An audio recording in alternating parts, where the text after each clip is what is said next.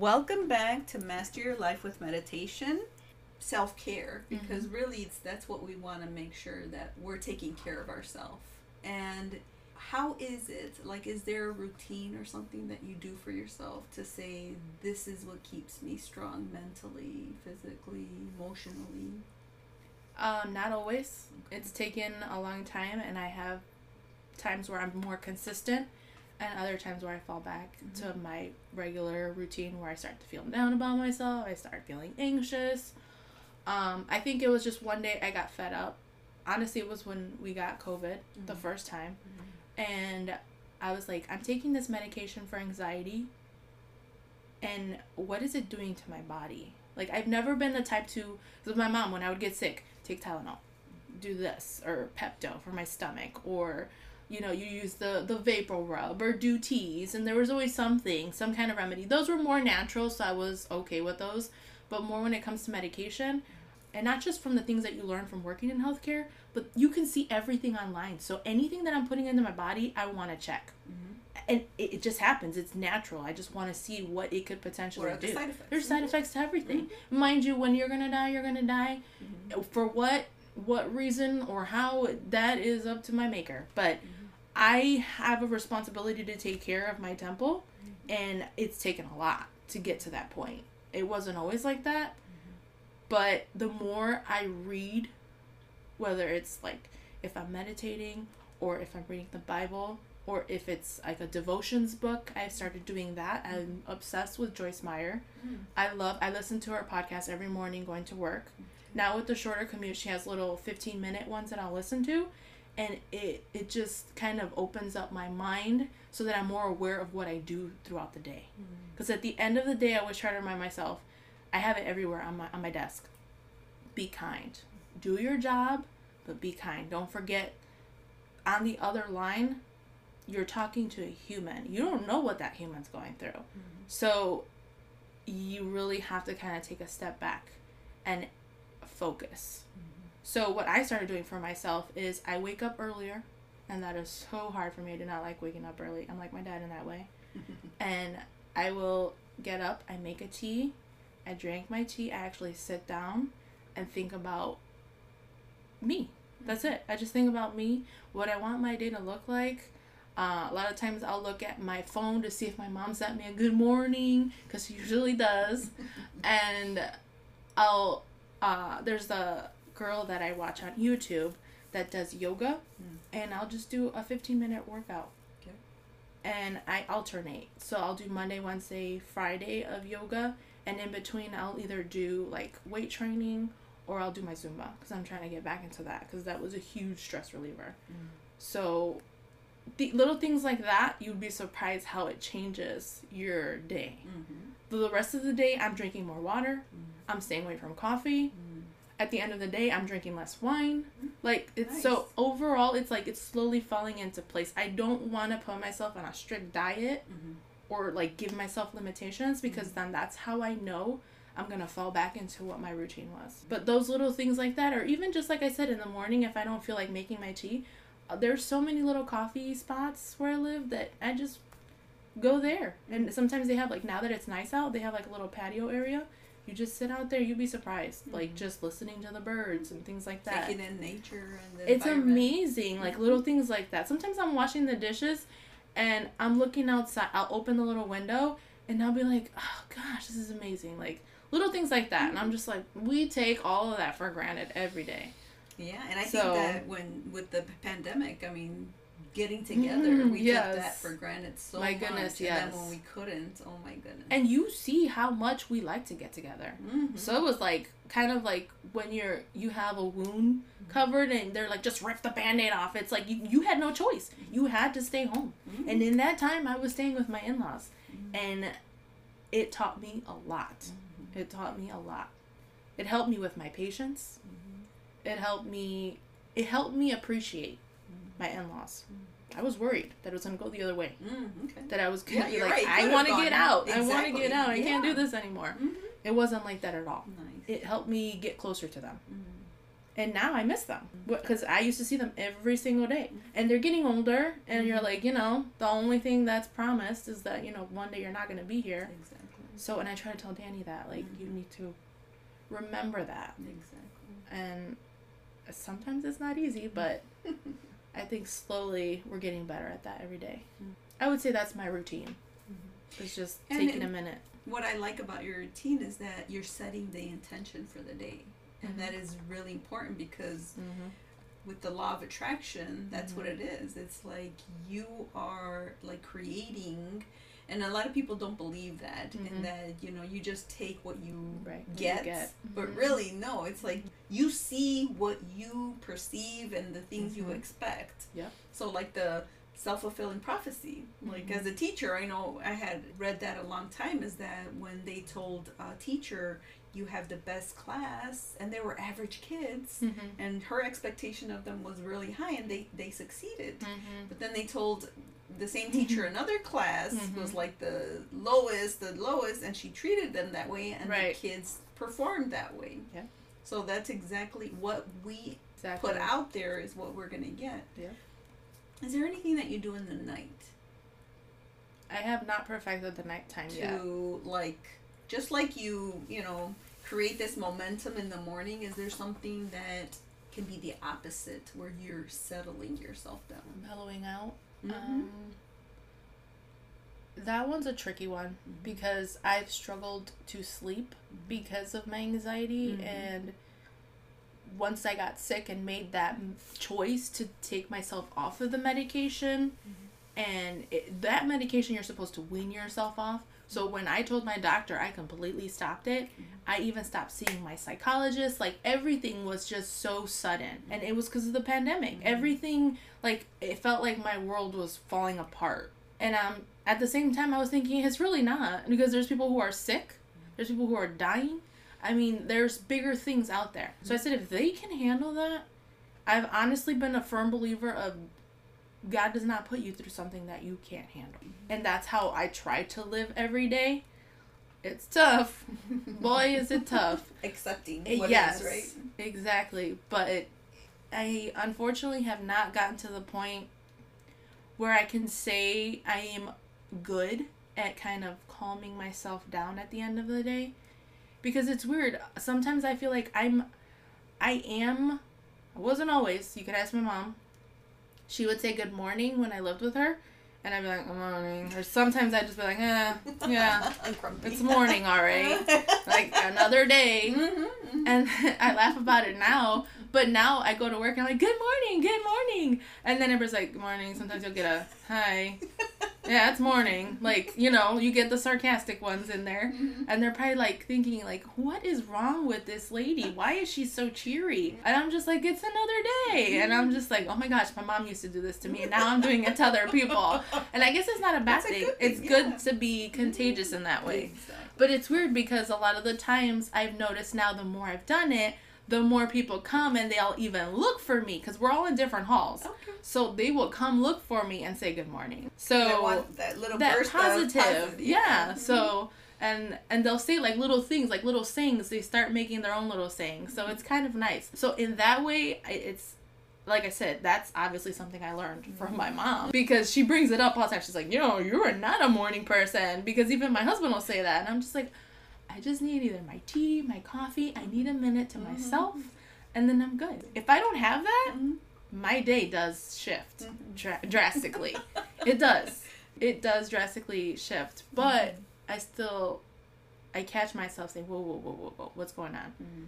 Is this really how I want to continue my day, or can I put a stop to it now and change how it's gonna be?" And you can do that It's a choice. moment. It's a choice. And that's awareness. Being aware of what you're actually doing. What you're Boy, some days are hard, but I try to be aware. Like, what am I putting out there? Mhm. Why is it like this? Some something I must have put something out there for that to be happening. Mhm. It didn't come from nowhere. Exactly. Don't start pointing fingers because it's you need to point to yourself because you're the guilty one. So learning And- that. And that's the only way we can transform and change Mhm. is by taking responsibility of what it is we're doing because that's where it's coming from. Yep. It's so easy. It's so much easier to point fingers. Like Mhm. when you're little. I didn't do that. No. Mm-mm.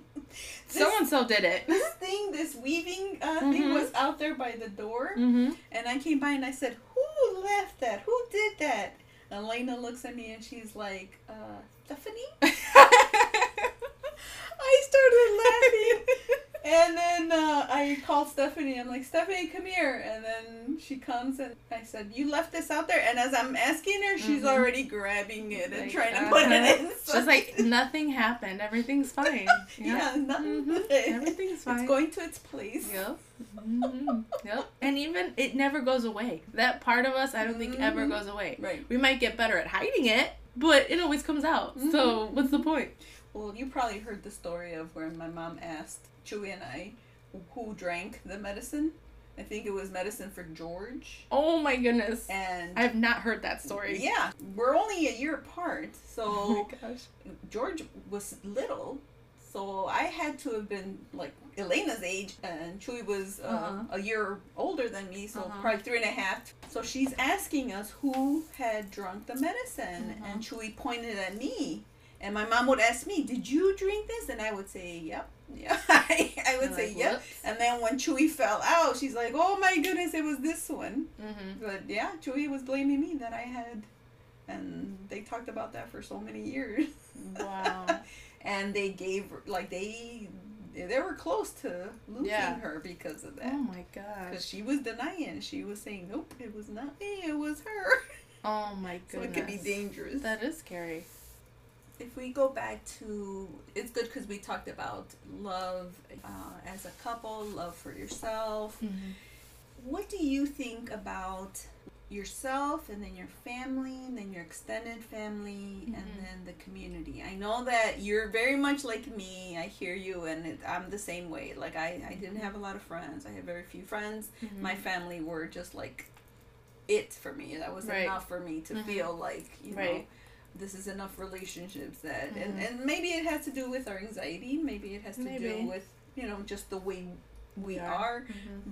how do you see like community in general the area that we live we've been here for more than 25 years Mm-hmm. and so that's where i'm trying to stretch a little bit in Mhm. my learning is that how can i feel comfortable in the community that you know whether we've chosen it or you know we have not made that decision to move out or anything Mhm. but that we're here Mm-hmm. like I feel like I need to let go of that desire to be somewhere else. Like I I, Mhm. I want to feel like I am comfortable and if we stay here then that that's fine.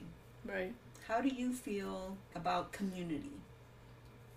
I feel like unfortunately with the times and with COVID coming into the picture, the community of course you saw on the news like people were doing things to stay connected. Mm-hmm. Like people were have were still going on dates, you know, single people, but it was virtual or it was like literally like one patio to the next where they would get creative and somehow eat together. Like they might be in their apartment and they'll be in their apartment and they would share that. Mm-hmm. So that's how they slowly build a relationship.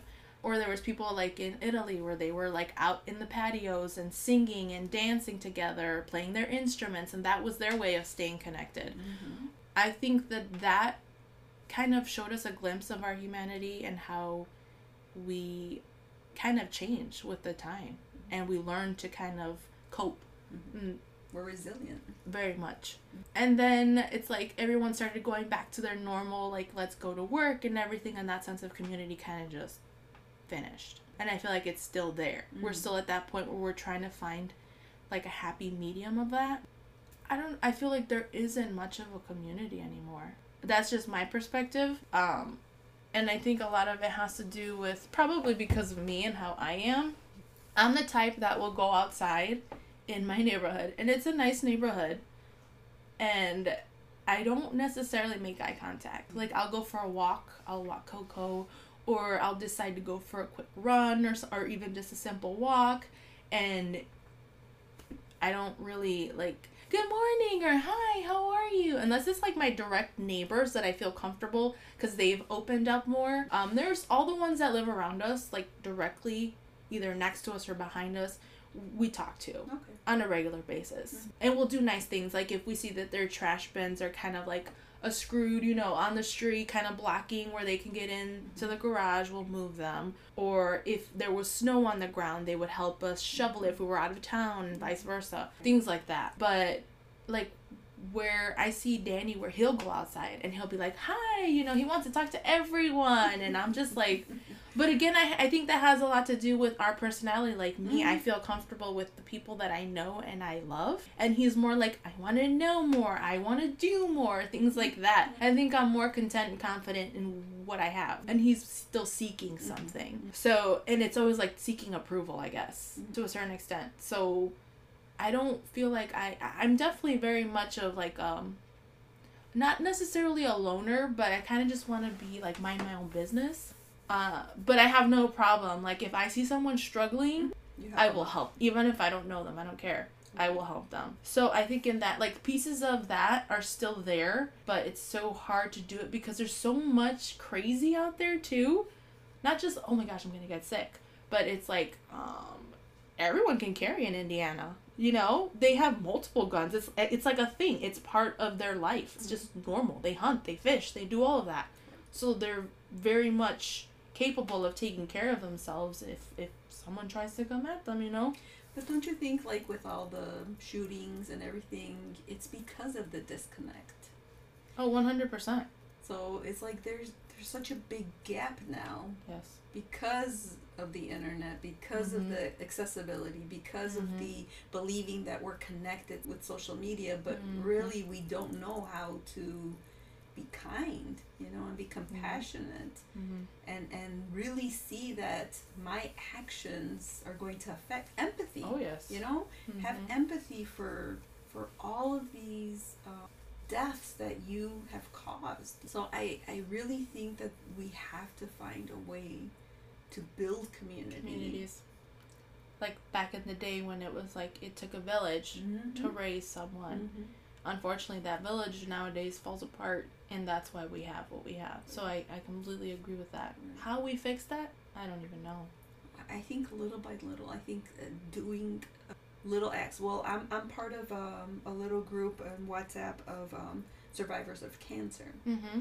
So it's like it's a little community Mhm. and, and just helping to share a remedy, Mm-hmm. helping just to say good morning. Mhm. You know, I'm here for you. I'll pray for you. Right. You know, we just had one of the um, ladies um, hurt. She lost her mom from Mhm. cancer. So and you know, it's not just those survivors. It's also the families of Right.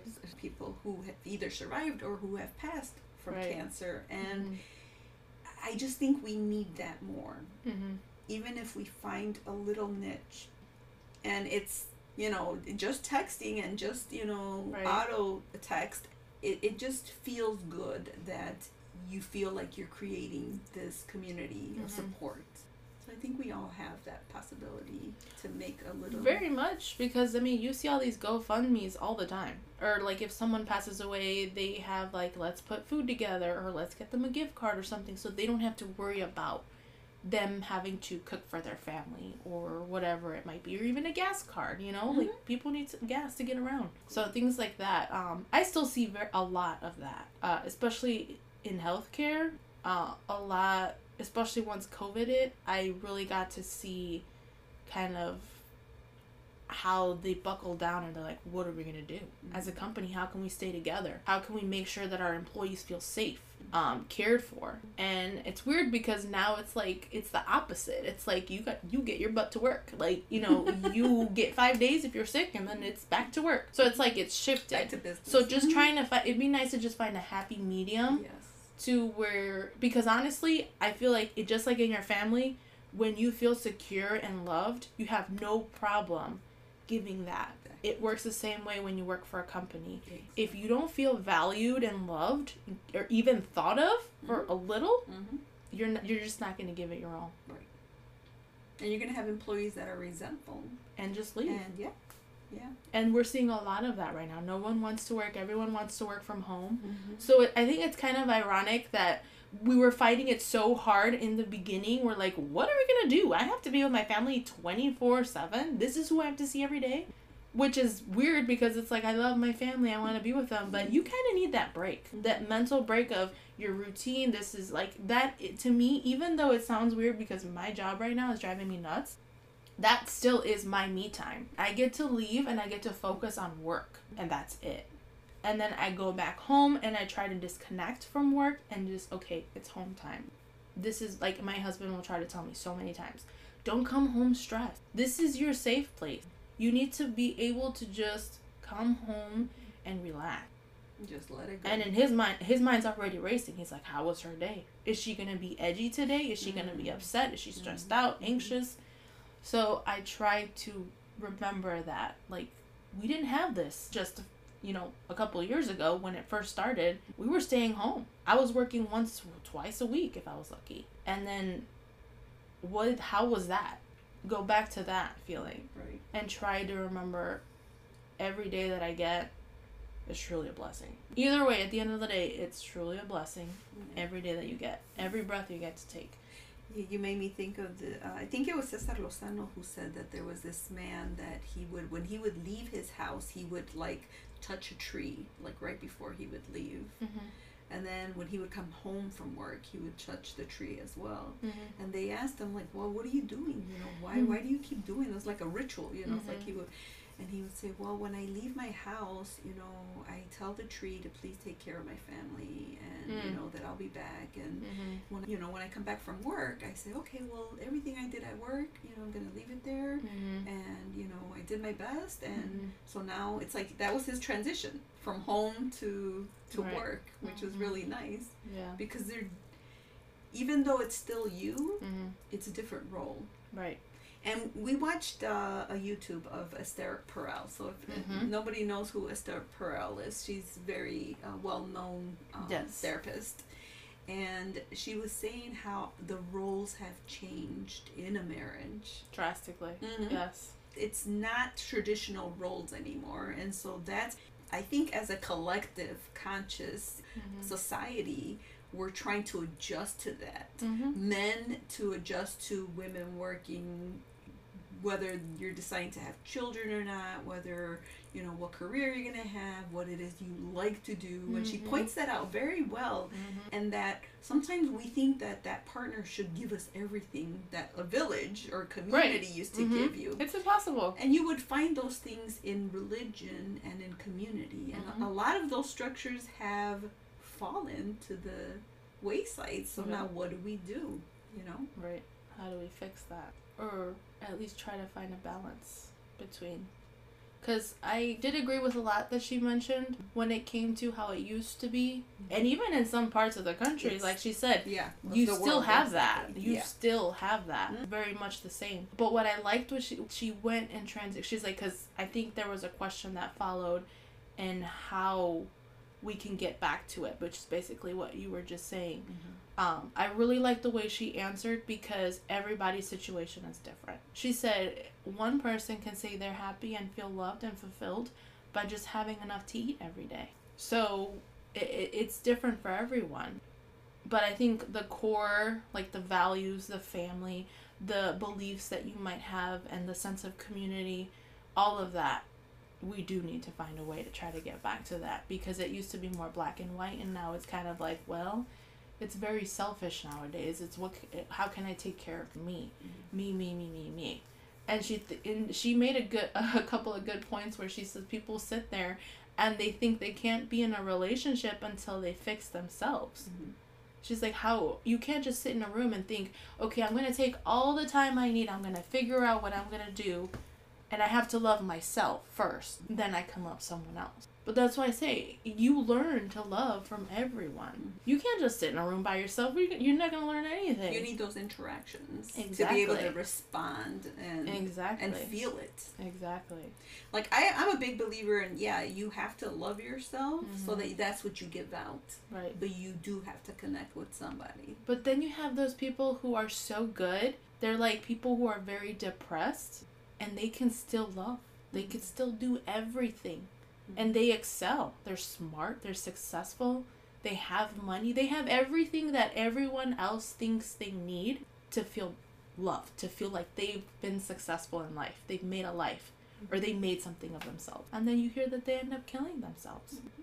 So it's like uh, what? Mm-hmm. How does that happen? It's amazing. It, it amazes me when I hear these stories. I'm like, and they're like there's signs, and sometimes they're they communicate to their family. I am depressed. I do have anxiety. I have these issues. I have these thoughts, and it still happens. How does it still happen?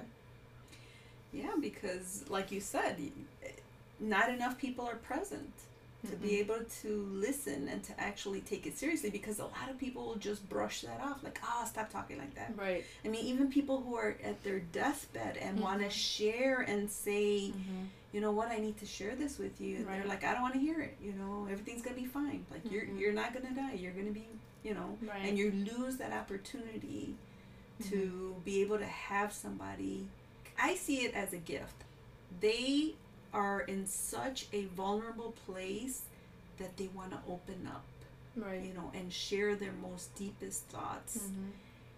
and for them to not find somebody who's Mhm. not present Mm-hmm. I remember one time i went to visit his dad was Mhm. really really, Really sick sick. Mm-hmm. and I remember visiting him, and when at one point, because his, his her mom was there and we were in the room, but when they both stepped out for I don't know what reason, it's like he wanted to share something, and his eyes got teary, Mm-hmm. and as soon as they came up, Like nothing. nothing. Mm-hmm. Like he put up that wall again, Mhm. like Mm-hmm. I know I can't talk, you know, I know I can't Mhm. be me. Right. and it stood with me because I was Mhm. like, wow, you It's know, sad. yeah. Mm-hmm. And I think we all need. A lot of people only find it in therapists. Right. They only find it in the person that they pay Right. to listen to them. Mm-hmm. That is really good, but how can we find the courage, like you said? I think it, it touches on everything that we talked about. Yep. Is One hundred percent. you have Yep, to have that connected. courage Mhm. because you have to risk Mm-hmm. risk sharing that This person could judge and say me. I need Mhm. help. Mm-hmm. Mm-hmm. You you feel like, oh, I did something wrong, or I'm weak, or they're gonna see me different. And that was one of the first lessons that Danny taught me was that I could be myself with him. So everything else just fell into place. It's taken a lot of years to get to know each other and learn to let things roll off because you can't hold everything in. It's just gonna make you sick. Right. And we did do couples therapy for a while, and I would like to go back to that, but not just in the office, to where we actually take time to ourselves, have a conversation, or do something together, Like put it into and practice. make it Mhm. our life. exactly Not just like this is what we have to do. We have an appointment. We have to get there on time. Co-pays, all that, all that goes into it, and it is stressful yeah. because it's not cheap No. to be going all the time, Mhm. and it does work. But I feel like they should teach us what we need so that then we can actually do it on our own. So you're not dependent Exactly. on going there. Exactly. Right. I agree. Which is you. why I really liked. There was a series that I started watching. Um, it only let me watch a couple of seasons because you have to get into like show. I think it's Showtime. Oh, It's called Couples Therapy, okay. and it's actually opened up my eyes to things that have happened in my relationship. Totally different culture. They have a gay couple on there. Like mm-hmm. it was amazing that you could learn from all these different families. Mm-hmm. Because it wasn't just the couple because they're going home to families and they're kind of trying to figure out how can i put this into my everyday life. And i like that she has a moment where she says okay you've graduated. Mm-hmm. I can't i won't see you anymore. Nice. now it's time to practice what you've learned. And i like that she is not the type to always question. She kind of like just watches them talk and she'll interject from time to time but that like very short very short. So she's letting them figure it out. Mm. and that was like Nice. mind blowing i was like everyone can do this on their own if they Mhm. really try. You have a teacher there. She's guiding you not necessarily doing the work for you. And i thought it was interesting too that she was very honest and she showed that she too did therapy and they show that in the series Yeah. because i said That oh she's my gosh human. everyone's Mhm. unloading on her she's Mhm. got to have a moment to say Mhm. now i need to express myself because Yeah. this is this is the energy that comes in the room from different si- situations that they're put in the arguing sometimes the Mhm. laughter everything the joy the sadness she's a part of it so just her seeing her kind of unload on a therapist was eye-opening too because i've always thought like i have a doctor but who's their doctor Yeah. in every sense of the way, not just psychologists, psychiatrists, but a family doctor. Like they're human. There, there is a high suicide rate for psychologists and doctors because of Probably because of that. that. Mhm, because It's- they need that also that support. That's just, I feel like even just in family, when you have children, when you have nieces, nephews, whatever that you're trying to help mold, because you do, you have an influence on that. I think that w- as a therapist, I'm not a therapist, but I can only imagine the amount of responsibility that they feel.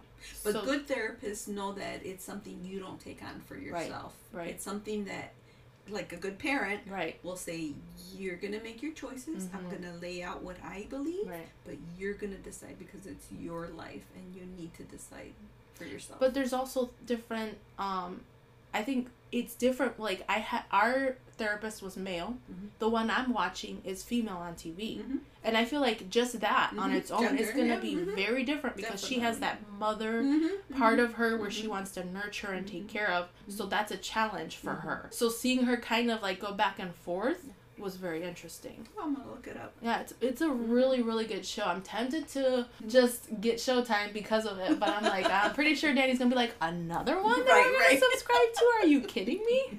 oh my goodness. But I learned a lot that, and they're like 30 minute episodes, but and and it went through the pandemic, so she got to show nice. how Mhm. that in like how that changed her life because she was staying at home with her kids, and then she was having to Zoom, you know, Mhm. like over the laptop or the computer or whatever, and phone sometimes just talking. So it was kind of nice to see that, and it kind of like reinforced like oh my gosh it, it kind of took me back to that where i was like man i remember that because i'm watching it now and now we're more open and her office is open now so they're starting new shows the shows i can't see so it, it's just it's interesting. It, it's taught me quite a few things about myself and my Mhm. husband a lot. That's true. very eye-opening. Yep. Well, is there anything else you want to say before we end the conversation? nope. Just to whoever's listening be easy. Don't be hard on yourself. And just i do believe you have to love yourself but pay attention to your surroundings and the people who love you even though even sometimes it's even the ones that are tough on you and the people they say don't like you those you need to stay closer to you'd be surprised you'll learn a lot about yourself and in the long i think it'll help develop your love a little bit stronger that's what i would say hmm Thank you. you're welcome All right. Mhm. Next time we'll have another topic. yes sounds good I hope you liked the second part of love and marriage. If you want to listen to the first part, you would have to join our Patreon to listen to Melissa share her experience being married seven years and what she has learned. Thank you so much for your support in advance and be grateful for today. You can do amazing things with the correct mindset and an open heart. See you next week.